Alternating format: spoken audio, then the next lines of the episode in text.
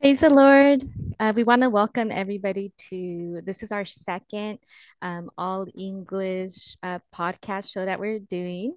So we want to welcome everybody here to the program Mujer Resiliente, which is resilient woman. And for us, it is such such an honor and blessing to be able to have our special guest today, which is uh, Sister uh, Laura Tarin. She's out of New Mexico. Um, she has uh, three ch- three beautiful children. And for us, it's a great uh, privilege that she um, accepted this invitation.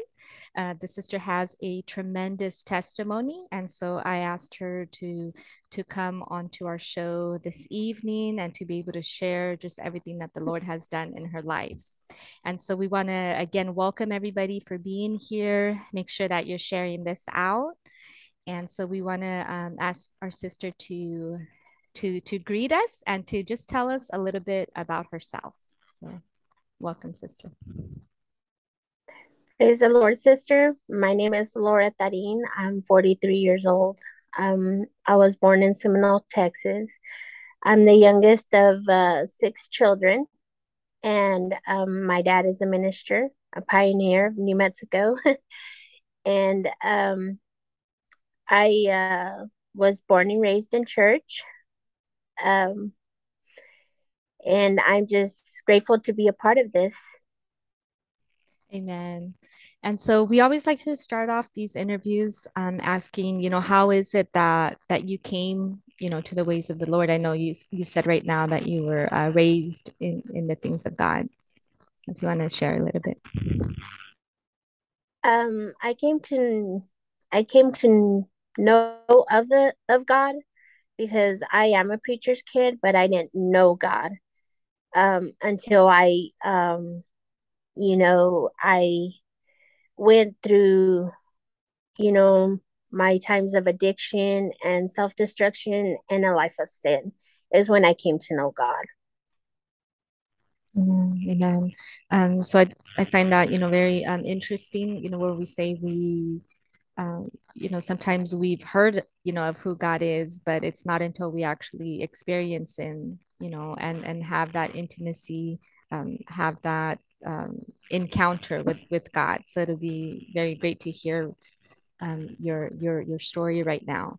And so um, me and you, we we've spoken a little bit, so I do know, you know, a lot about your story. And so I would want to see if you're able to share with us, you know, what's been the the most impactful or what's been like the hardest thing that you've had to overcome in your life? The hardest thing I have had to overcome in my life would be my addiction, my addiction of 32 years. Um, you know, um, ever since I can remember, I I could I would tell my my mom I'm gonna live life to my fullest, and you know nobody's gonna stop me from that. And you know I think it's just a uh, it was a character that I picked up that God never intended me to have.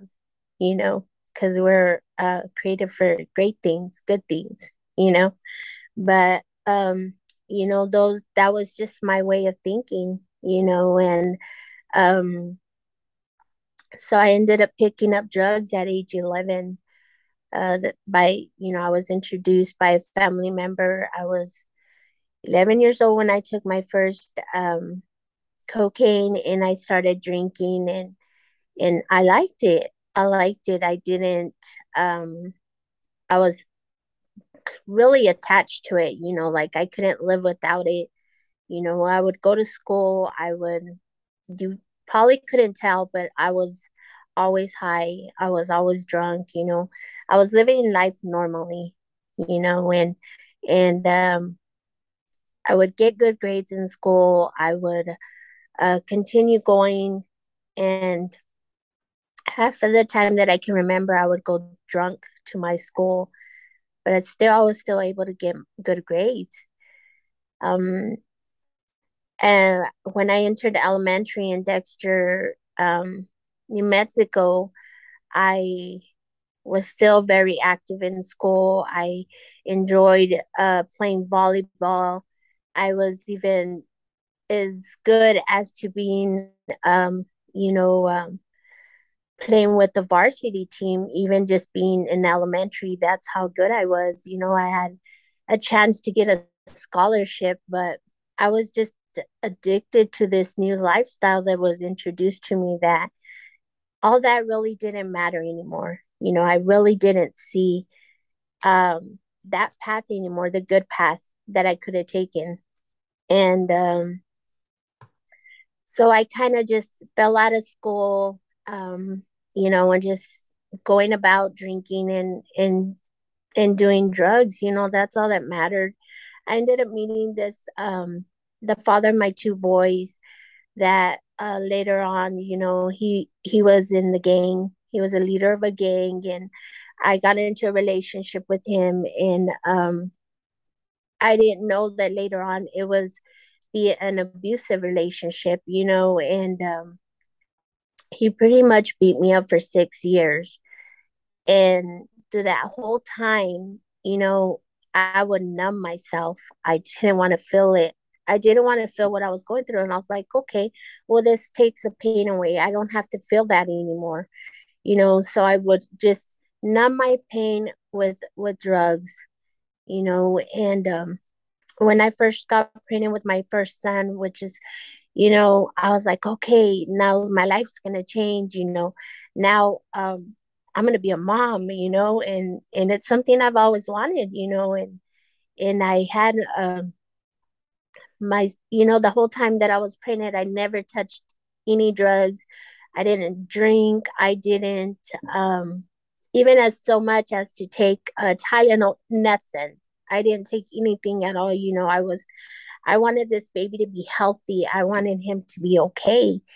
And um everything went okay. I had my son and and things went about you know and and i ended up having um my second son. And when I had my second son, you know, I was like, okay, I'm blessed. I'm blessed again. You know, I'm going to have another baby, you know, uh, no drugs, nothing, you know, and, but it seemed like it wouldn't last long. I would still go back to it. Not even the love of a, of a child was strong enough to, um, to take me off that path, you know, and, and, um, things got so bad at home that I ended up leaving, you know, um, the home.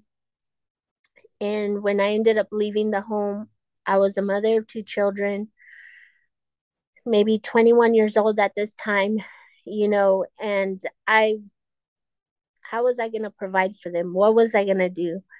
You know, so I began working and working two jobs. And, but I still had this addiction that I had to have every day, you know, in order to get up, you know, and and do what I had to do. I was tired, but that would help me get up in the mornings, you know, and and I started getting up depending on it more than than before, you know, a little bit more. It it just started uh, progressing more and more and more, and um, and I was working and and supporting my two boys, and I even started as to selling to maintain my addiction you know and um, things were just going they weren't going the way they should. Because in our household i seen that i had a mom and a dad. Things were good. None of this was showed to me. But yet i was here alone with two children you know didn't know why things were going this way, why I, I stepped into this, but I was hooked.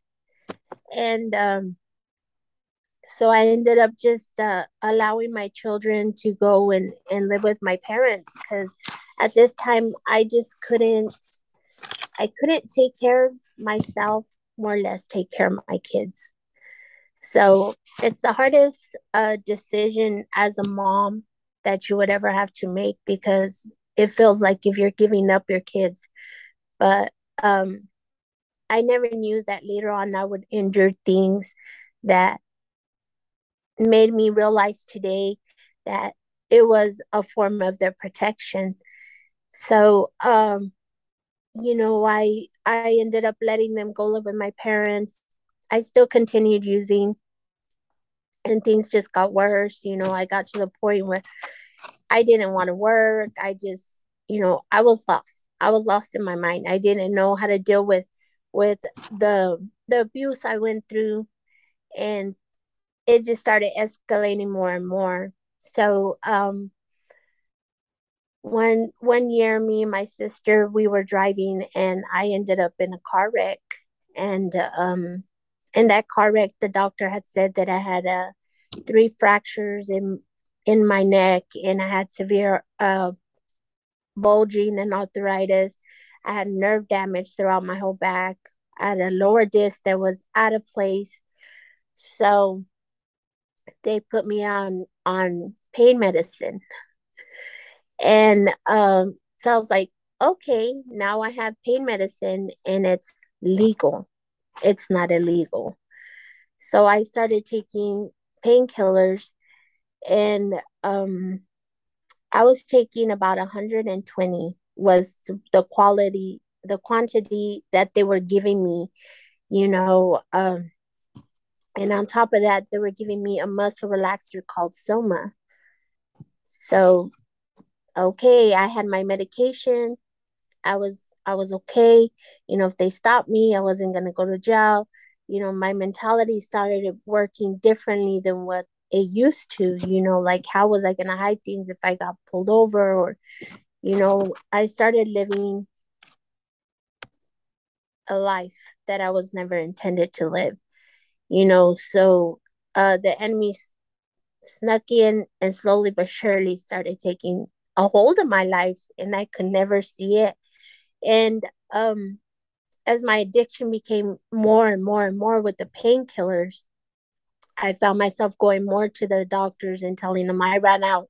And they're like you're not you're still supposed to have medication. And i was just taking and taking to the point where i would fall over. I couldn't even talk. I was slurring you know um and um i was i couldn't understand why i was this way. I couldn't comprehend it. I just didn't know. I was i felt so lost and like i was never gonna be able to to step out of these things. And um one night on my uh, i went to my sister's house on november 21st of 2007 and um i had a two bottles of pills one had a percocet and somas and then the other bottle had percocet somas and other medication in it and i was just used to putting my hand in there, taking the medication, and just putting it in my mouth, not counting how much I was taking. That's how much my body was used to. Well, I didn't know that the cocktail pills that I took would end up taking my life.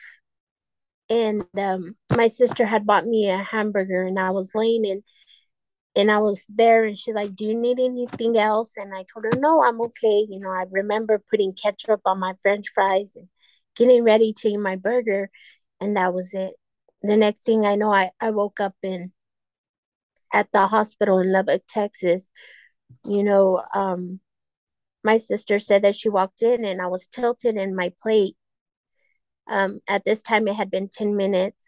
Um, she pulled me off, tried to do CPR, tried to do everything that she could, and no response. I was unresponsive, you know, she couldn't bring me back. And um, so they called the ambulance and the ambulance was like well how long has she been like this she said like 10 minutes or she's having grand mal seizures you know does she have a history of seizures and um you know my sister goes no she's never had this you know and they said well it's the lack of oxygen in her brain. So at this point i was without oxygen for 10 minutes in my brain. Medically nobody survives and if they do they're a vegetable you know. So they took me to the hospital. They they they worked on me. The doctor did everything in his power that he could. They didn't have to sedate me because i was i had already sedated myself you know the only thing that was keeping me there was the ventilator you know and so the doctor finally told everybody, you know, you guys need to come tell your your daughter bye because your daughter is dead. At this point, my family says that I was gray, the color gray, you know, because I was I was dead. I was gone. You know, um, I didn't have no more life, and um, they surrounded me in a circle. And um, my sister said that um, when they surrounded in my circle and that the doctor was laughing, he said, Well, why are y'all doing that? Why are y'all praying? There's nothing that could be done. Nothing can, you know, she's not going to come back. She's, you got to say your goodbyes. That's it. And the only reason that they couldn't take me off of life support there was because a pulmonologist wasn't there. But the guy had a different plan. now I see it that God had a different plan, you know. And uh, so um, they surrounded me and they started to pray for me. Before they started praying for me, my dad says, The one that has the last word in my daughter's life is God. And the minute that they said that he said that, he put his hands on me and I started receiving my color back. Two hours later, I I woke up in in Lubbock, Texas. You know, I had tubes down my throat and you know, just like if nothing, like if nothing ever happened, you know, um, they, I had a stroke with all this, you know, I had facial features. If you look at my face now, I don't have any facial features, you know, God's, God's power is able to do that, you know, and, and, but I couldn't comprehend what that miracle was in my life. I didn't I was still blind. I was, I wasn't committed. I was not committed in my heart. And, uh, I later on um, still try to fight the addiction with pills. Now I was adding pills and doing, um, you know, ice and and drinking. You know, it just started escalating more, and and I felt like my whole life was just it was a mess. And the more I tried to to fix it, the more it just got worse. You know, the enemy was out to kill me. He was out to kill me. That's what he wanted. And and as much as he tried, you know, God God had a plan for my life, you know, and um, so um, I I ended up meeting a gentleman that was a lot older than me, and um, I didn't know that he was an IV user. I didn't know he did heroin. You know, I know he did. Uh, he would do uh, you know, ice and, but I didn't know about the heroin and I really didn't know that much about this guy. I didn't know that he was in prison. I I didn't know a lot of things, but that's just what happens when you're blinded. You can't see what's in front of you. You know, you just you're you're just there, you know, and uh, so while I would take my pills and go to sleep and I couldn't feel nothing because I was so you know but the amount that I would take, I was like knocked out you know i was completely knocked out. So he started um muscling heroin in my system. And um one day i was out of medication and and i was like oh my god you know i can't get any more meds. You know what am i going to do? I don't have any money. Look at your life where you're at right now. And i was desperate i was desperate and they told me well you know heroin is like like uh, pills, you know. And uh, so later on, I told him, hey, you know, will you give me a little bit, you know, in my vein? Because, and this is as far as the enemy will take us, that, you know, we just want more and we don't see it. And um, he's uh, he goes, no, no, no. He tried to act like if he didn't know what was going on. And, but I know there was a, a pulling a pulling towards him more and I didn't know why and, and just things in my life were just going not the way they were. It was it's I don't know how to explain it, but it was it was hard, very hard to um and when I asked him when he did it, I was like, that's what I've been wanting. That's what I I've been needing.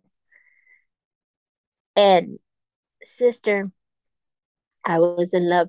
I was in love. I was in love. There was nothing or anything that could replace that. Nothing. I was lost the minute that I took it. I was like, oh my God, like I cannot describe, but it was a pulling. Like I was just so in love. And finally, I just, I don't know where four of my years went, you know. And uh, one day I got a fear. At this point, I was I was homeless. I was living out in the streets because I didn't want to change my life. My family, you know, um, they wanted it would hurt them to see the way how bad my life was, you know. And so at this point, I didn't care about working. I didn't care about nothing. So four years of my life, I don't know what happened to them. I was completely, you know, I can literally say that heroin is the devil. It's it's um it's a stronghold that only God is able to remove. You know, and uh, so one day I got this fear, and I've never gotten a fear because I've never been scared of anything because I've pretty much I've grown in the streets. I've been around violence. I've done violence. I I've been incarcerated. I've you know I've I've done all those things. You know, and I but something just told me to get up and go. You know, and I got up and started walking, and I was walking to my parents' house. Um, and I uh on the way over there, I had I started my first conversation with God, you know, and and I looked up at the sky, and I remember that night it was it was it was real pretty out, very peaceful. I could see the stars, and I told God, well, I told him if you exist how people say you exist, change in my life what I can't change because I'm tired. You see everything that I've had to face everything that I'm going through today. And I can't, I can't do it anymore. And I went home and I did, I did a shot and I laid down. The next day I woke up as in nothing. I had uh, marks on my face where I would pick myself and but I woke up as if I had never even touched anything in my whole life. You know that's that's the power of god. He's able to just transform anything the way he created it to be you know? And uh, i was doing okay for for a while you know? Um i started going to, to church and and everything but my commitment to god was not there i didn't fully come to have a relationship with him. And um, you know when there's not a commitment things can't work. So um, when i ended up falling back into my old ways you know because every time i reached out to god god had the power and he changed me. And he would pull me out of the worst circumstances that I was in because he's faithful and he's able to do it, you know. But the commitment was not there, not at all, until one day I call it divine intervention, you know, because I was walking to my brother's house and and um, my dad was there and and um, yeah, say hey, you know, I didn't even know my dad had had COVID and and he was sick, you know, and he goes, You called me twice at the hospital and I talked to you. And I told him, I didn't even know you were in jail. My family hadn't heard from me in three months. They had uh, put out a missing report on me because they honestly thought I was dead somewhere, you know? That's how, how bad I was in the addiction. And I completely just isolated myself from everybody, you know? And um, whenever uh, I told him, no, daddy, it wasn't me because I didn't know you were in the hospital, you know? And my and I was like, okay, I'll I'll just go ahead and tell him it was me, you know. Maybe he already knew I was on my way home. right? So um I ended up um my brother goes, he goes, How serious are you about getting clean? You know, and and doing the whole rehab and everything. And I told him, I'll admit myself today. you know, God, God has a way of doing things, you know, and, and I committed myself into, into the facility. And on the day of release, you know, when they were going to release me, my brother says, I'll go pick you up. Don't go nowhere. And, uh, how serious are you going to serious about going to California to go to the rehab to get um you know uh you know continue in your recovery. And I told him if they'll take me I'll go today. Well God opened doors. You know and and but I knew that I could do all that but if I wasn't committed if I wasn't going to be committed to this relationship it was never going to work. So when I went in committed and I went to the rehab, which is a, a faith based rehab in, in uh, Pacoima, I went there, I stayed there for two months. And then God started moving in my heart. You know, I had some courts that I had to deal with. And and he started, you know, um, moving in my heart. You got to go back. You have to fix that, you know, and and all I, I can remember is over there saying, I still have courts to attend to, but God is my judge. God is my judge. That's all I kept saying, you know. And um, so I went. I went before the courts. I I came home. I still got myself prepared, you know, mentally, and just kept coming to church, doing what I had to do, you know. And and um, whenever I went to before the courts, you know, I found favor by God, you know, um, I was on my way to prison for three and a half years because they found me with possession of uh, of a controlled substance, you know, and um, the quantity was the quantity I would use, but it was enough to that they could find as distributing. So that's how much I was into, you know, the addiction that it was it was a high quality quantity that I was exposing myself to every day. You know, at this point, I wasn't eating, I wasn't sleeping, I wasn't, I was just doing it all day, you know. And uh, um, whenever I went before the courts and they told me, okay, we're going to give you a, a second chance. I was like, God gave me a second chance, you know. And he put me, you know, they gave me probation, you know, when, and um, I have fully um, been committed to it. Anything that I have done from this moment on, it, it's been a commitment on my behalf. I've done the work, I've done everything that I've had to do because God is able to change everything and do everything if we allow Him to. You know, I went through a lot of pains, a lot of sufferings, and everything, but God has healed me and He's transforming me to be what he has created me to be you know and uh, i uh,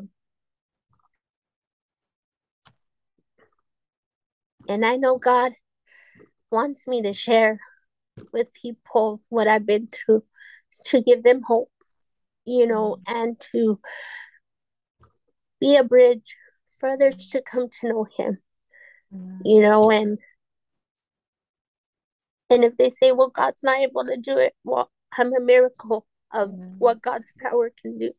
Mm-hmm. You know, if you just accept Him, open your heart, and allow Him to do that, He's able to do anything. There's mm-hmm. nothing, He can do anything. You know, mm-hmm. what will take us months, He can do it in a day, He can do it in a second. You know, and I've seen that transformation in my life. I, I've seen the maturity my eyes are no longer set on the things of the world because I've tasted it and it's brought nothing but bad to my life. You know, mm-hmm. my eyes are, are set now on God and what He has for me. You know, the promises that that He says in the Bibles. You know that that my life will be a lot better than what mm-hmm. it was. You know, He never intended me to pick up a, a character that that uh, that I picked up but that's what the world does mm-hmm. you know i was left with the void from the world i i uh, i was angry i was you know, and now it's like God has just placed this love inside me that, you know, I'm not the same person. And people, tell, you're not the same person. You're not the, I can't believe it. I can't believe I, I can see the change in you, you know, and it's not because of me, it's because of God. Mm-hmm. You know, all He wants is to allow Him to do what He wants to do in our lives, mm-hmm. you know, and if we, surrender it all to him then he's able to do it you know? Amen. Amen. Sister you so you know i was in tears listening because anybody that um, has had somebody you know even if you know us ourselves we haven't gone through that you know addiction to you know heroin cocaine creating you know all those drugs uh, any addiction you know even if it's you know just just alcohol or you know um, uh, those things we know that everything like you explained right now will take you to something heavier uh, to to something stronger because your body's like okay i can't get high on this. Now i need you know a little bit more i need something stronger. And so i just i love your your honesty you know you being so transparent. You know at the beginning you said you know that when you had both your sons you were able to stay sober you know for those nine months you know while while you had you know like your baby inside of your stomach. So that right there was was was showing you you have the willpower like to stay sober but you but you had the purpose because you had another being you know that that you were trying to take care of. But i just love your honesty that transparency where you said you know after you had them that that the love that you had for them it still wasn't enough because of that stronghold that the enemy you know had had put over you you know with with those drugs you know with that like addiction so i just want to thank you you know for your honesty in that and then when you were speaking about like the miracle where you were you know dead for you know more than 10 minutes and you know uh, god performing that that that miracle that you know, like even to that doctor that was laughing and saying, you know, well, what are you guys doing? Um, you know, he was able to see like the hand of God. Um, and like God, he he spared your life and he gave you another opportunity, you know, and unfortunately you you did have to go through, you know, several more years of of, of, of still being addicted of, of, of still being under like that stronghold you know but because god is so merciful because uh, i'm sure you know like your parents uh, or your family members they were praying like they were interceding um, you know somebody was out there praying for your life um, you know asking god you know like to uh, have mercy and and to um, allow you like to come back. Um, and then you know your your your your brother asking you that question you know how committed are you? And and it is you know all about that when we get you know tired of being in that situation where we we say no you know i do want to change. You know i do want to uh, put all uh, todo de mi parte uh, everything uh, you know that i can so that so that my situation you know can change. And so like the purpose you know of this podcast of this of this uh, program is that so we can you know reach somebody you know that's that's in that situation that possibly is trying to come out of that situation or that has a family member you know because uh, it's very hard even you know if we're not living through it but if we have a family member you know that's out there like you said your family would put those um you know missing signs and they were looking for you and they didn't know if you were dead or alive. Uh, they didn't know about you for long periods of time. You know uh, addiction affects like the whole family and so, you know, maybe possibly there's somebody listening today that might have somebody that's struggling with addiction. You know, by you telling your story, we know that there is hope, that it doesn't matter how far off the person may seem, you know, uh, how much destruction, you know, they may be living through. We see it through you. You know, you said yourself that you are that miracle, that you were, you know, out there homeless. You were, you know, you had been incarcerated. You had, um, you know all the like charges against you and everything. Uh, but but god had mercy on you and now you're here you know alive sober you know telling like your testimony. And so i love that you said right now you know you want to be that bridge you know. And so we're you know praying and and and we're expecting that you know through you speaking right now that other women or other people will be able to seek you out and they'll be able to like like to ask you any like additional questions um to to to ask you you know how was it that you you did overcome like the like the physical need for it um, and all of that. So i don't know if you could share just a little bit more um, on how you know how is it that that you've been able to to stay sober like all of this time? Um, I've been able to stay sober because um, I've asked God for the strength. Every day I wake up and I make the decision of who I'm going to serve. That's an everyday thing, you know, because I can get up and choose. We have the free will to choose.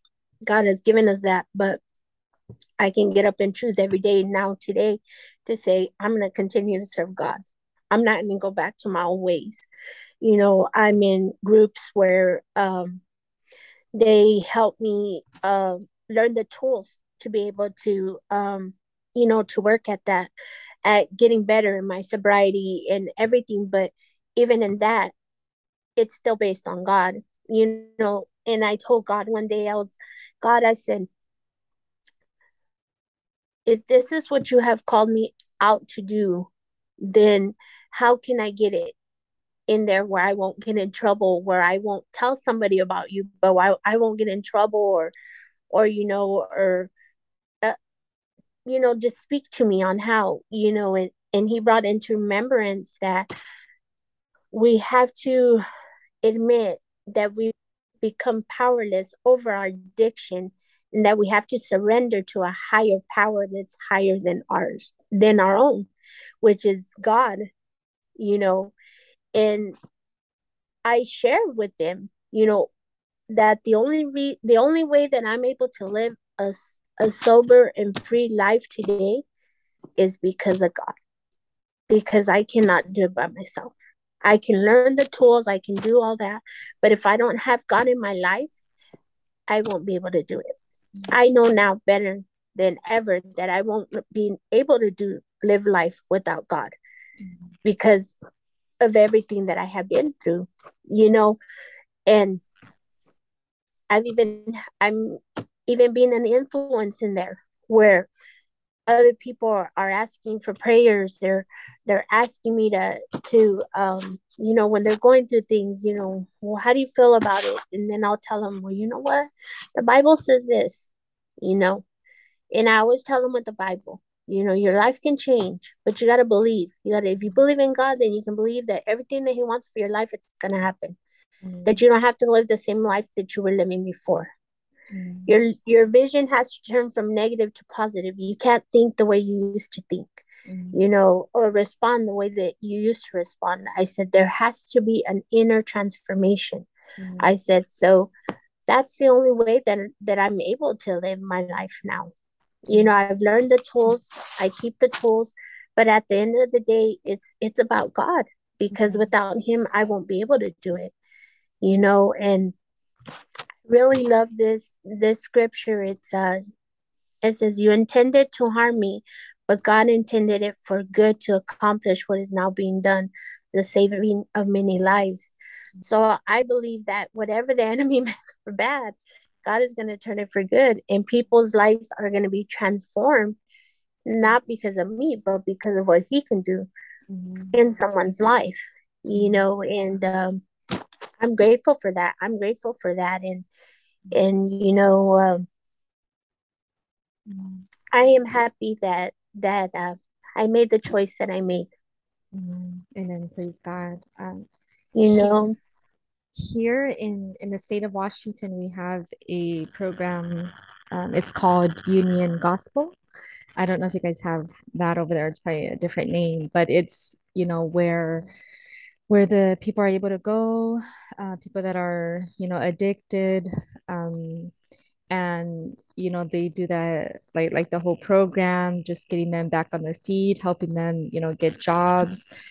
But it is about you know a lot of uh, places you know like you said that you don't want to get in trouble by um, speaking about you know god uh, but it is true that you know there's nothing that can be like nothing um can nothing can't be done like without like it needs to be god like our priority.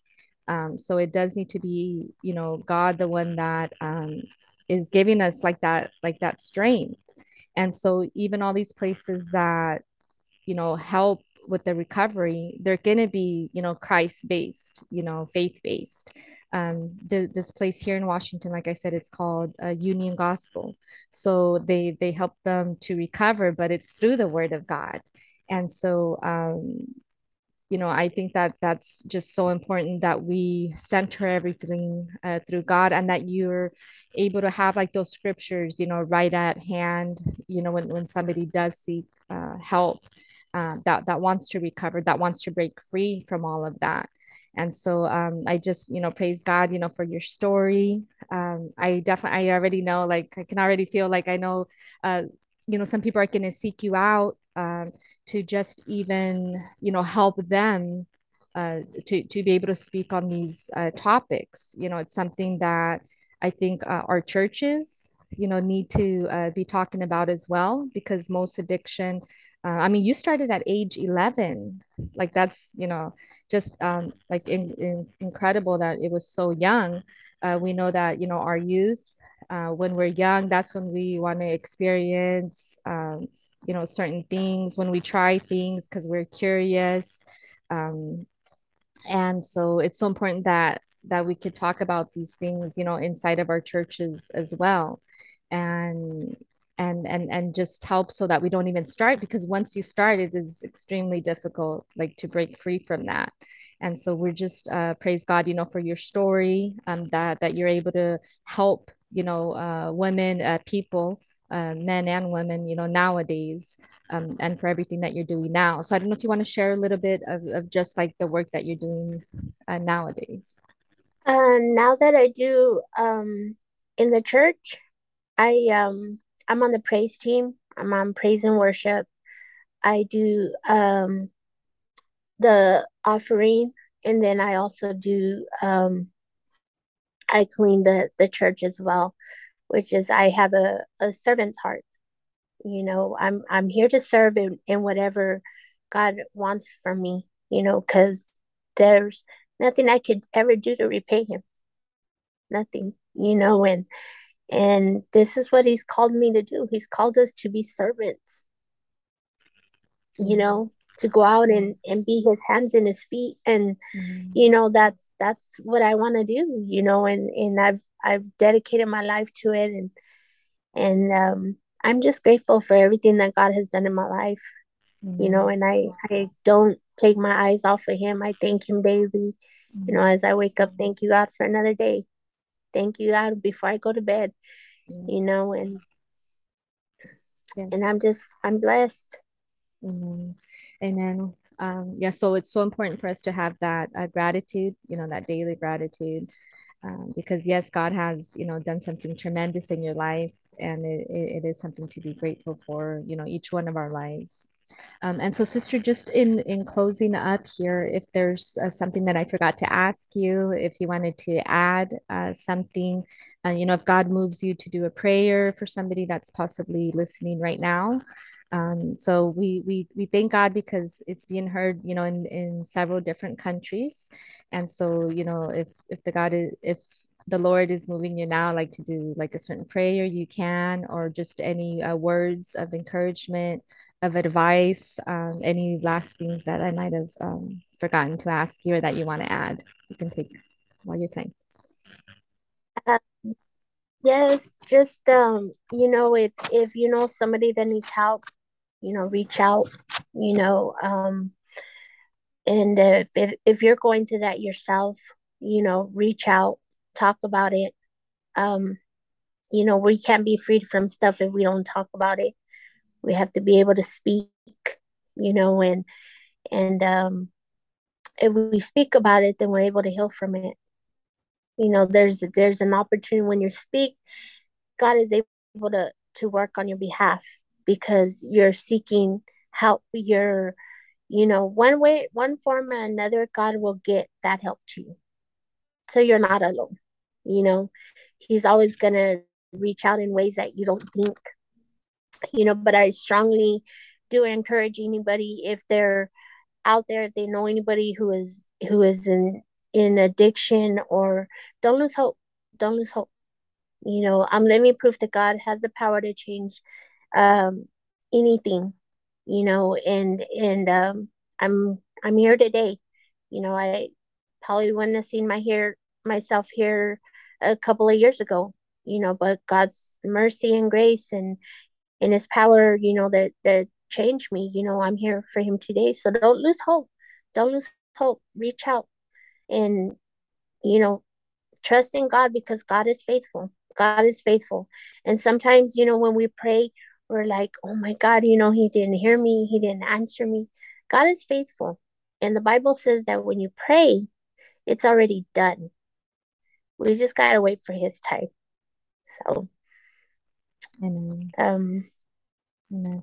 Um, so sister, I was such in a rush to uh to to get going that I forgot to mention if if you can mention uh, what church you go to, who your pastor is, because I did, you know, call him and and get permission, and then I forgot to uh, introduce you that way. So if you can just say, you know, where you're attending and everything.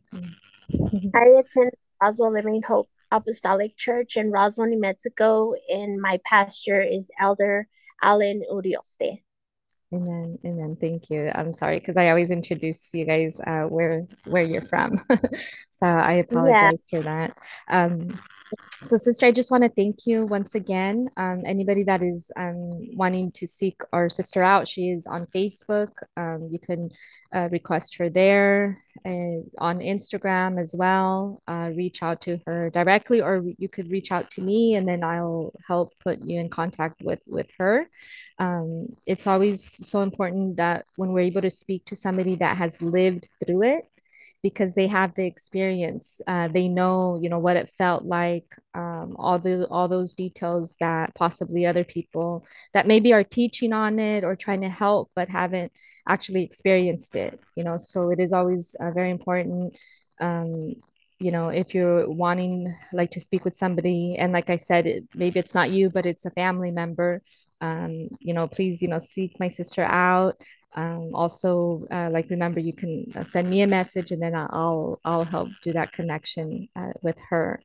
And so i just want to thank you sister for for taking time to do this. Um, i always am very grateful for the time that that that you set aside um, that each one of my guests, you know, sets aside like to be on here. Um, and so I just, you know, praise God once again for your life. Um, I thank you for opening up and, and just sharing this, this just uh, amazing story of, of everything that God's done. Uh, we're definitely going to have you back on the show. Um, I think uh, next year we'll we'll have you back on because there's just so much that you've gone through. Um, I can already you know see ourselves you know doing you know something live as well like on like on social media um you know doing that you know call of action uh, for for for for people. Um so I, I definitely see us uh, collaborating in the future.